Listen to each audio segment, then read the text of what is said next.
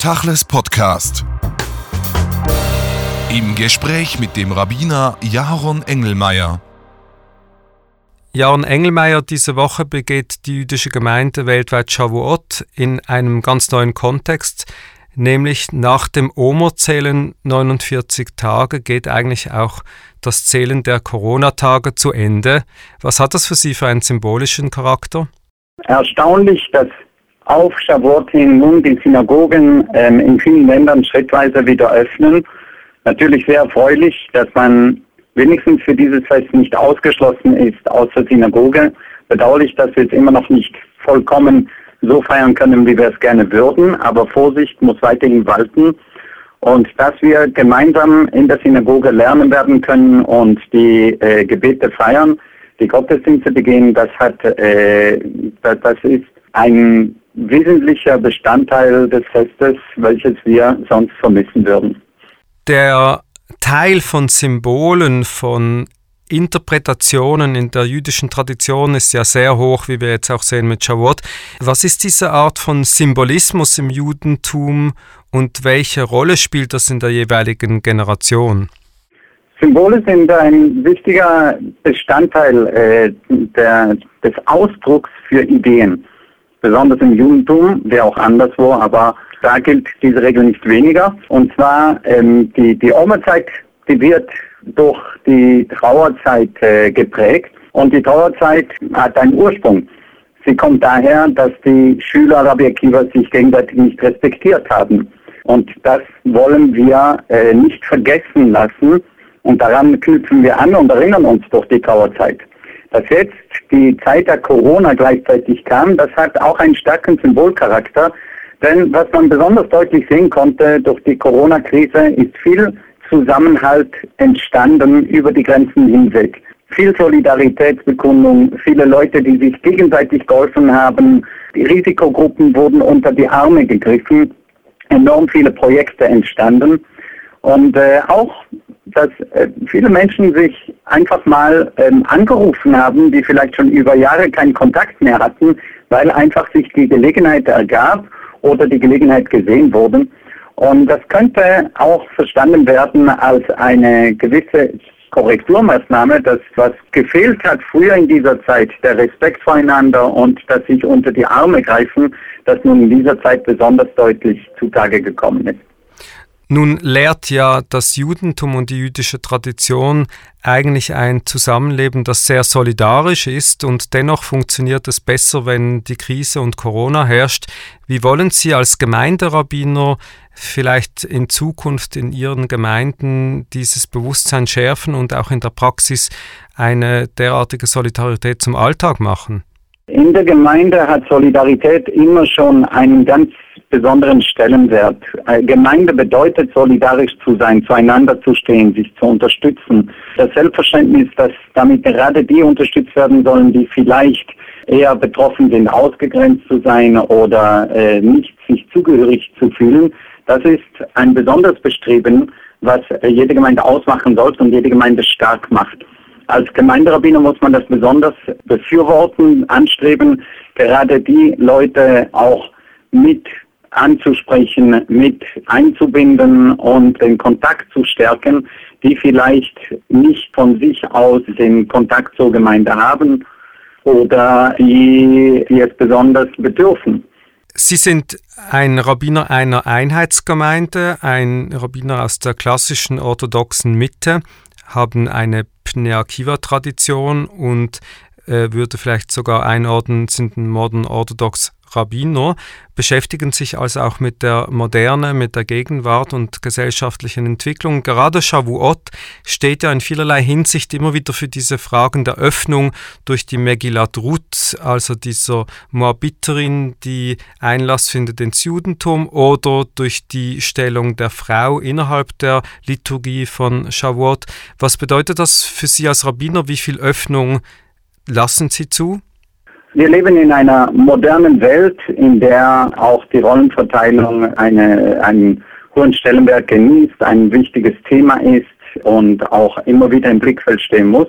Gleichzeitig auch äh, muss es eben auch zur Gemeinde passen, äh, was man haben möchte, was man zulassen möchte. Und das ist dann auch von der Gemeinde ähm, abhängig oder von, vor allem von der Gemeinde. Und der Rabbiner kann ja eine leitende Funktion äh, spielen, zusammen mit der Gemeinde den richtigen Weg zu finden. Sie sprechen einen interessanten Punkt an, den Minhag Hamakom, sozusagen der gelebte Ritus einer Gemeinde.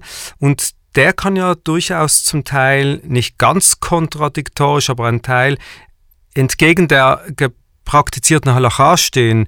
Wie finden Sie hier die Balance? Ja, in der Hoffnung, dass sich äh, die Gemeinde auch äh, zur Halacha bekennt. Das ist immer das Bestreben und der, der Rabbin hat hier die Aufgabe, deutlich zu machen, auch welches die halachischen Grenzlinien sind und wie kann man innerhalb derer sich äh, bewegen. Und hoffentlich wird das dann zu einer gemeinsamen Linie führen. Ein weiteres Symbol im Fest oder im Erntedankfest Shavuot ist der Bezug zur Natur. Und das wiederum ist wieder so ein Anknüpfungspunkt an die Gegenwart. Die Corona-Zeit hat sozusagen eine Erholung nicht nur der Gesellschaft, sondern auch der Natur irgendwie vor Augen geführt. Wie wichtig ist diese, dieser Naturschutzgedanke, diese Sorge zur Natur in der jüdischen Liturgie für Shavuot? Äh, ich glaube, es ist eine große Naturverbundenheit da dass wir das Fest auch nach einem Naturereignis benennen, Chag Ketzirachitim, Chag Akatzir. Es ist das Fest der Ernte und das ist einer der Anlässe, weswegen dieses Fest gefeiert wird. So wie die anderen Wallfahrtsfeste auch, ähm, ist es sehr Natur- und Landwirtschaft verbunden weil der Mensch soll mit der Natur leben. Und es ist, äh, ich weiß nicht, ob das besonders an Shavuot ansonsten zum Ausdruck kommt, aber es ist äh, impliziert im Judentum, dass wir den Auftrag haben, die Natur zu schützen, die Welt konstruktiv weiter zu fördern und zu entwickeln und sie nicht zu zerstören. Das ist ein Auftrag, den wir mit der Welterschaffung schon gekriegt haben und der eigentlich tagtäglich ansteht. Und vor allem Shabbat steht für diese Idee, an der wir anerkennen, dass die Schöpfung ein Geschenk an uns ist und wir deswegen an diesem Tag auch äh, Restriktionen auf uns nehmen, die uns von der Torah vorgeschrieben sind, um das anzuerkennen. Neben der Natur ist äh, Shavuot auch die Erinnerung an die Offenbarung, eigentlich das Geben der Gesetze, der zehn Gebote und aller anderen Geh- und Verbote, dieses Gesetz, äh, das offenbart wurde vor vielen hundert oder tausend Jahren, ist ja immer noch Bestand und Grundlage der heutigen Gesetzgebung des alltäglichen jüdischen Lebens. In der Moderne fragen sich viele, wie kann man diese Gesetze vielleicht noch besser in die Gegenwart tragen? Wie stellen Sie sich als Rabbiner gerade in Einheitsgemeinden zur Frage des Gesetzes, des jüdischen Gesetzes im Verhältnis auch zum allgemeinen Gesetz? Ich sehe da im Allgemeinen keinen Widerspruch, äh, als religiöser Jude den Gesetzen entsprechend zu leben und gleichzeitig mit beiden Beinen in der modernen Welt stellt für mich keinen Widerspruch dar, ganz im Gegenteil. Viele Werte werden uns vermittelt, die, die gerade heute wiederentdeckt werden manchmal oder die verordnet werden sollten. Zum Beispiel der Schabbat ist eine wunderbare Idee, kommt in den zehn Geboten vor, feiern wir an Shavuot wurde uns vor dreieinhalbtausend Jahren gegeben. Und bis heute ist es ein Konzept, das Ruhe in ein Leben reinbringt, gerade in der modernen Zeit, in der wir überflutet sind von sozialen Medien, die, die stete Erreichbarkeit, der Stress, äh, den wir äh, tagtäglich erleben. Und Shabbat ist ein, ein Heilmittel dafür. Und gerade in der heutigen Zeit ist es ein sehr passendes Heilmittel, das durchaus verschreibenswert ist. Und deswegen ein Widerspruch ähm, erkenne ich darin meistens nicht. Sie haben den Solidaritätsgedanken angesprochen zu Beginn unseres Gespräches, gerade im Zusammenhang mit Corona. Es gibt ja bei Shavuot viele solche Geschichten und Traditionen. Eine ist diejenige, dass damals, so wird erzählt in der Megillat Ruth, die armen Leute von den Feldern das Weizen oder Brot holen konnten, gratis oder ohne dass sie dafür bezahlen müssen. Was steht dahinter für ein Gedanke? Das ist grundsätzlich ein Gesetz der Tora, dass bestimmte Anteile des Feldes dem Armen zustehen, die sogenannten Gesetze von äh, PA dass äh, die Armen zur damaligen Zeit wussten, äh, das gilt es heute, äh, gibt es heute auch noch, es ist aber weniger von Bedeutung, dass man gewisse Teile des Feldes den Armen überlassen soll, nämlich die Ecken des Feldes, eine Ecke zumindest stehen lassen, Dinge, äh, Ähren, die vergessen wurden, die liegen blieben oder sogar ganze Halme, äh, ganze Garben, die äh, vergessen wurden oder einzelne Ähren, die liegen geblieben sind. Die bleiben den Armen überlassen. Da gibt es ganze Traktate, die sich damit befassen, wem was zusteht und äh, wie, weil man sie wieder einsammeln darf und man nicht. Und die Armen wussten das und das war die Zeit, in der sie Anteil haben konnten an der Ernte und äh, so sich auch teilweise ernähren konnten. Wenn man diese Idee übersetzt und auch noch berücksichtigt, dass es im Judentum das Shemitah-Jahr gibt, so eine Art Sabbatical-Jahr für die Natur und das Jovel-Jahr gab, wo eigentlich alle bindenden Verträge erlassen wurden. Als Rabbiner, was denken Sie, wäre das ein gutes Konzept für die Zukunft, für eine etwas weniger kapitalistische Gesellschaftsordnung? Ja, da gerade das Schmittaya und das Juweljahr, das sind, äh, kann man fast sagen, utopische Ideen, von denen wir träumen. Teilweise werden sie in Israel umgesetzt. Und das sind wunderschöne Ideen, die auch wirklich funktionieren, dass man das Feld ein Jahr lang brach liegen lässt und es allen zur Verfügung stellt. Es gibt Landwirte, die das in Israel umsetzen. Es ist nicht einfach finanziell, aber es ist eine, wenn die ganze Gesellschaft sich danach richtet, dann ist es eine riesige Chance.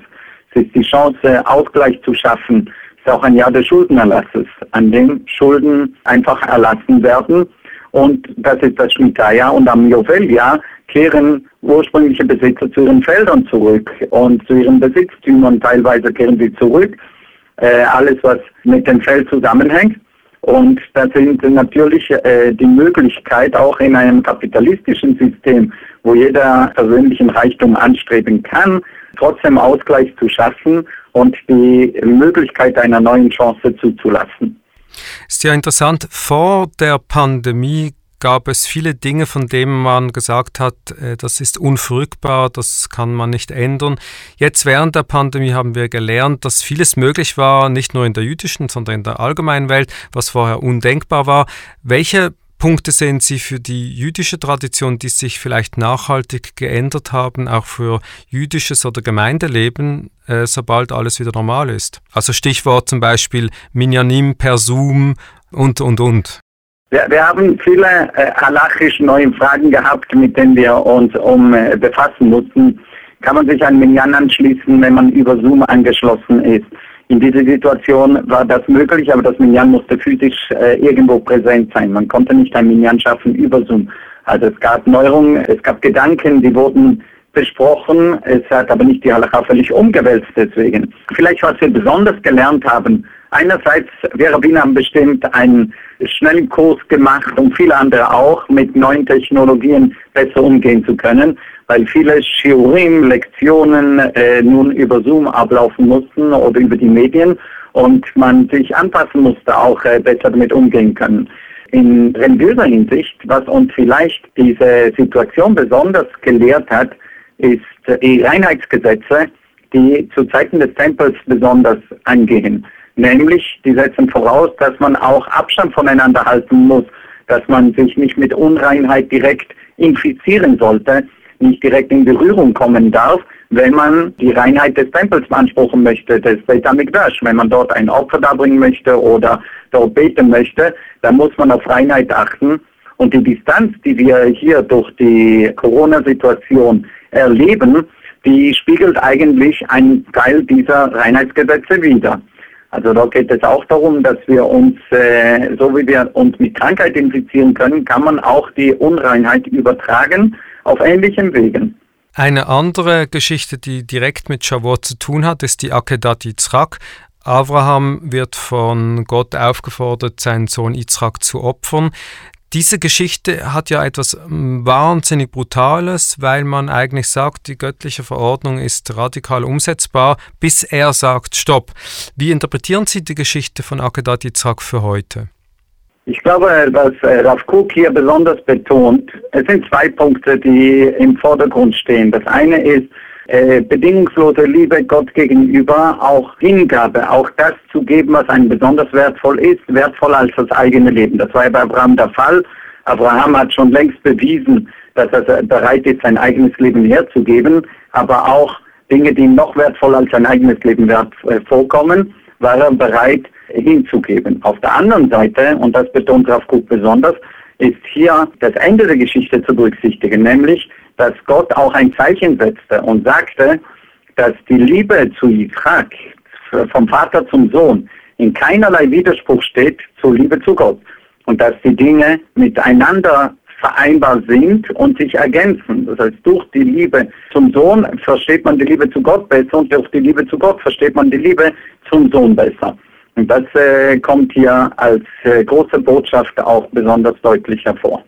Ab Sommer werden Sie Gemeinderabbiner in der israelitischen Kultusgemeinde Wien. Sie kommen sozusagen zurück nach Europa, nachdem Sie jetzt in Israel gelebt und gelernt haben. Wie wollen Sie dieses Judentum, dieses europäische Judentum in der Zukunft in Ihrer Gemeinde umsetzen? Judentum wird überall den Gegebenheiten entsprechend und den Menschen entsprechend gelebt. Und da durfte ich in der Vergangenheit schon Erfahrungen sammeln in meiner Jugendzeit in der Schweiz, in der ich aufgewachsen bin. Zehn Jahre lang war ich als Gemeinderabbiner in Deutschland tätig. Das ist eine ganz andere Form von jüdischen Gemeinden gewesen, aber ähm, das war besonders spannend, äh, das kennenzulernen, sich anzupassen und dann auf die Bedürfnisse der Gemeinde eingehen zu können und diese zu stärken und auszubauen. Und äh, ich denke, in, in Wien wird die Situation wieder ganz anders sein. Und ich werde sie bestimmt auch eingehend kennenlernen müssen, bevor ich sagen kann, wo kann ich ansetzen und äh, hoffentlich möglichst relevant sein. Und was überall der Fall ist, eine, ein Rabbiner sollte mit den Leuten den Kontakt suchen, für sie ein Ansprechpartner sein, eine Adresse für Fragen, nicht nur lachischer Natur, sondern auch alles, was sich rund um das äh, Judentum, das Leben, die Werte äh, dreht und da hoffentlich auch die Leute erreichen können. Ja, und Engelmeier, vielen Dank für das Gespräch. Tachles Podcast.